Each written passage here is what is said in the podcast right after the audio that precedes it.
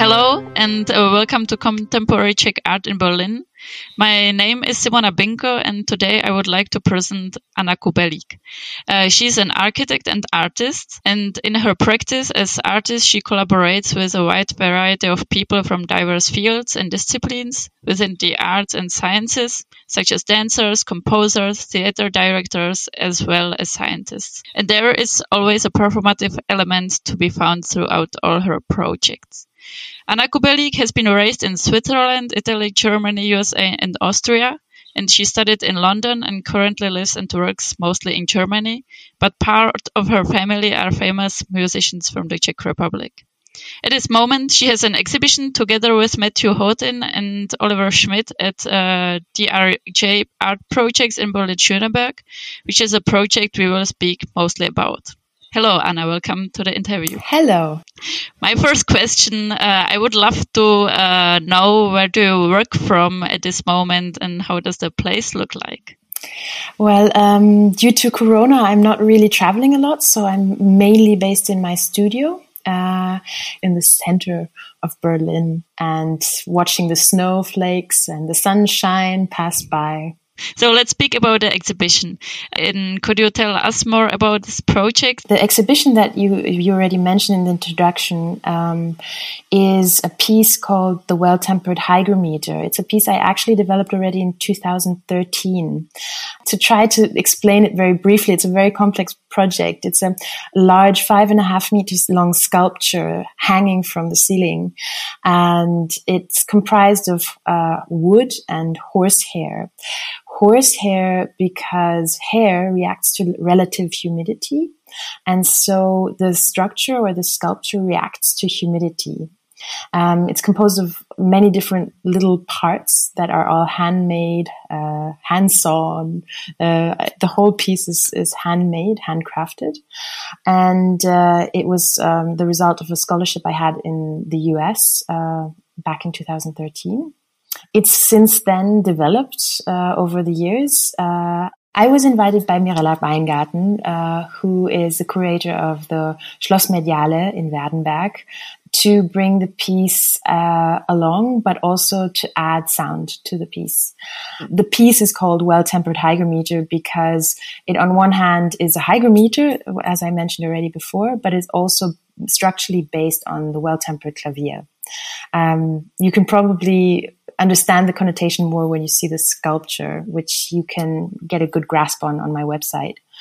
So I developed the sculpture further into an installation where I pushed water through the whole sculpture and the water dripped down the sculpture into uh, boxes. And in these boxes were little um, sound bars that were again on a box. And these water droplets uh, dropped perfectly onto these sound bars and it created a soundscape underneath the hovering sculpture and so I created like a little biotope of uh, sound and humidity and a piece that was reacting to it and sounding and playing when I was invited from uh, Matthias Seidel and Christiane Beil at the gallery that they run called uh, DRJ Art Projects, um, I proposed to show this piece but develop it further. So give it a new um, development and experimental kind of level. Because what for me was important with this piece is that it's an ongoing experiment, like a science experiment, where I'm constantly exploiting what this piece can actually do. So the first time round, I hung it from the ceiling. Then the second time round, I hung it upside down from the ceiling. I pushed water through it. So this time I was thinking, well, I think I want to continue with the aspect of the sound. Um, and skip the water piece because I was actually expecting more people to come and the relative humidity to um, be generated by the audience. And you can see the sculpture that is so large that it didn't fit into one of the rooms of the gallery. I had to actually divide it and fracture it. And that already was for me um, a very interesting process. Uh, the f- next process was also to think about how to use the sound bars and the boxes. And this is where Oliver Schmidt, uh, sound performer and uh, drummer, comes in. We collaborated, as I do often, with uh, other artists from other fields or scientists, and we developed during a residency in Ahrenshoop uh, sound performance and soundscape. And so you can hear when you're in the exhibition a soundscape that is running uh, through loudspeakers within the install- installation. But you also have the opportunity to visit a performance in the gallery. Uh, due to the pandemic restrictions, we're offering one-to-one performances, which are very exclusive, but also very rewarding because the sound has a totally different effect if there's only one person instead of 20 people standing in the space.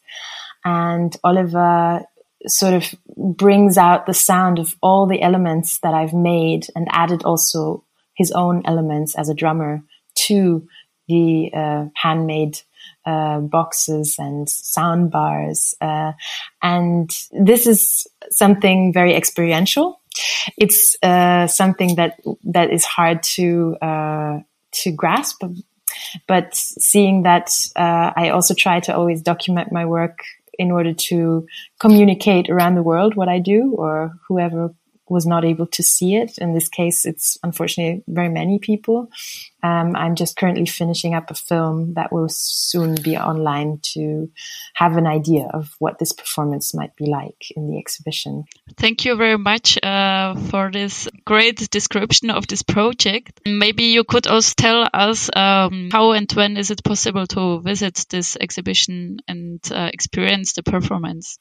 So the exhibition is open actually i think um, through just writing an email to the gallery. But if you want to experience a performance uh, we've now scheduled always on fridays and saturdays about three performances where we've created time slots for, of an hour. Then you are basically introduced to the installation uh, I uh, either the gallerists or I, I, speak a little bit about the piece, and then we uh, have a twenty, approximately twenty minute performance um, with Oliver Schmidt. And then there's also time afterwards to talk about the experience. We've been actually profiting a lot from from having an exchange with uh, the different reactions of visitors, and the visitors are not necessarily only other artists or uh, music lovers or music theoreticians. Uh, it's been really nice to just have this very intense exchange. And I think for the audience, it's also really nice to have such an exclusive art uh, performance event um, for them. Now, I would like to speak about your future future projects. Um, you mentioned you will uh, have a mentorship uh, connected more to the architecture part of your work.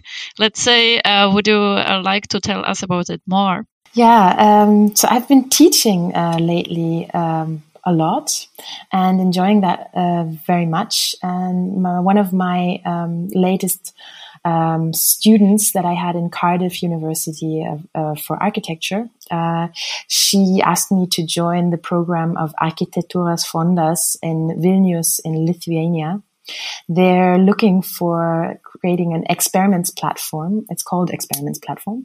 And they've invited people like me who are uh, educated architects and uh, they they have the opportunity to um, be mentors. Uh, so I have also the opportunity to be a mentor for somebody who is in the process of training as an architect or has graduated as an architect and looking to go outside the box a little bit of what the maybe classical definition of architecture might be.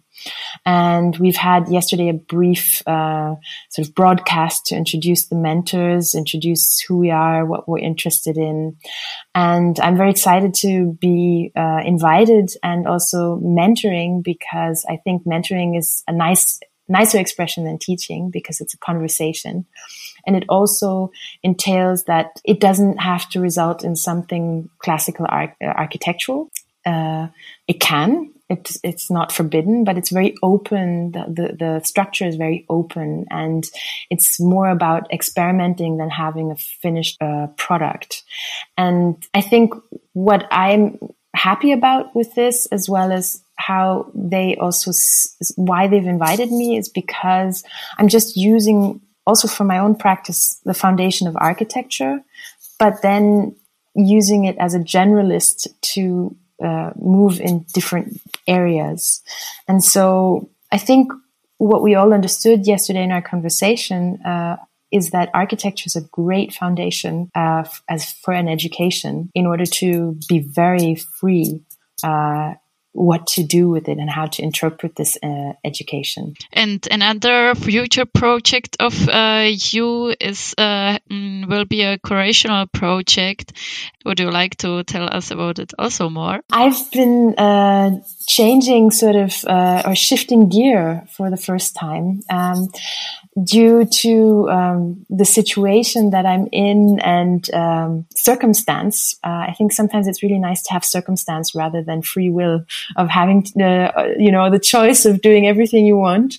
Um, it's sometimes also like with the Corona situation, our, our exhibition and profiting from this um, exclusive performances. I'm also now um, trying to profit from the situation that our family uh, has a farm that is not anymore used as a farm. My gra- grandparents were uh, farmers, and it's been always a hovering question of what to do with this place that is um, unique uh, and also very challenging because it's not very infrastructurally.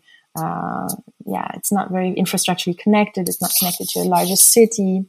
And I've been thinking about having uh, some kind of form of uh, possibility or platform for this farm to be um, a place that is for the arts, but also for the science, and has that same sort of um, approach as I have in my practice in terms of maybe fusing scientific topics with artistic topics. And so now for, for the first time, a very wonderful opportunity opportunities opened up. A colleague asked me if I knew anyone who had a field to, uh, because he was interested in uh, aerial archaeology which um, has got a lot of attention in the last couple of years because it's it's been very much there's been drought over the fields and when you fly over the fields and the the soil has become so dry, it sinks in much more than it does when it's moist. And all of a sudden, when you fly over these fields, you can see um, reliefs of uh, like a Roman settlement. And they found a lot of interesting settlements just through aerial flights over these m- months that has uh, has had drought. So um, he's been looking into just digging holes uh, in the fields without putting something necessarily into these holes, but to just dig them in a certain depth. We're very uh, conscious about uh, climate and environment, and we're definitely wanting to do something that is CO2 uh, neutral uh, as a concept, also for this place. Um, seeing that it's an agricultural comes from an agriculture point of view. So he's um, going to bury uh, a, a, pattern in our fields. And because of this process that has uh, sort of pivoted from this project, we've been actually really into um, a lot of communication with the farmers who are harvesting the fields, um, the agricultural departments who have to perhaps give us permission.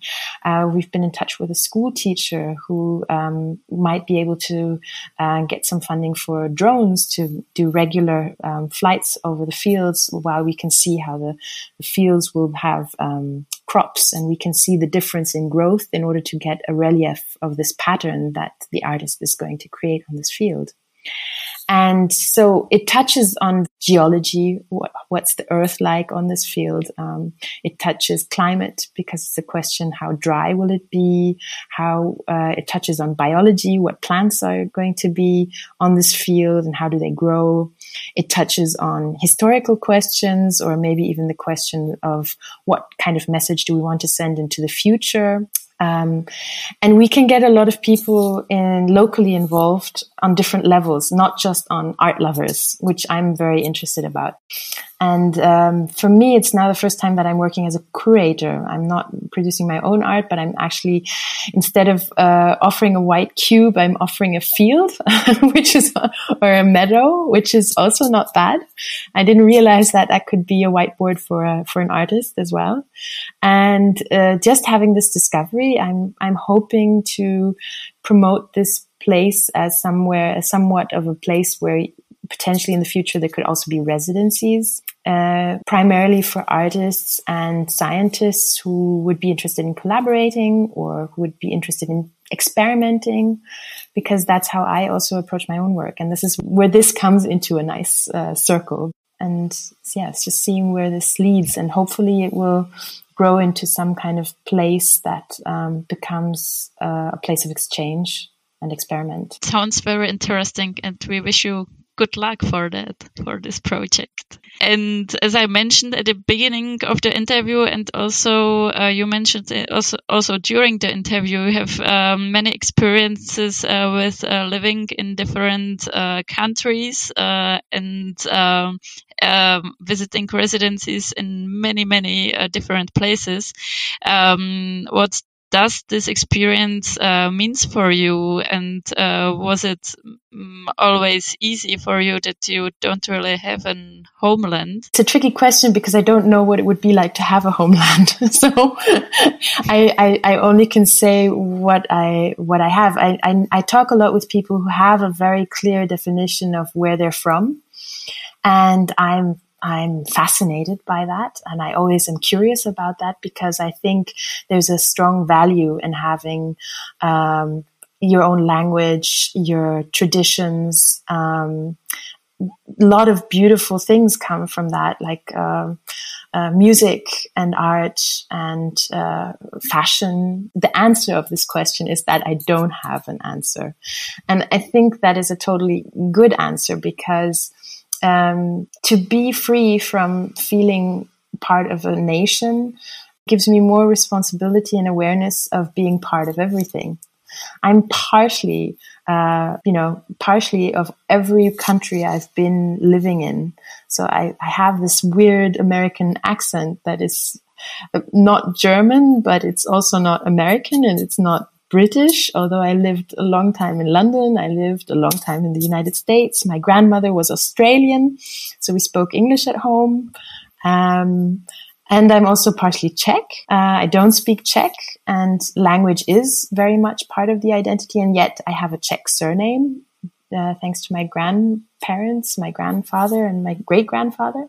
And there's one really important aspect about this which is I think we're facing a, a problem uh, in the near future in terms of global warming and climate change. And I think in that respect, I think it's really important to have a sense of feeling it all, uh, that you feel part of it all, because then you also feel the responsibility for all of it.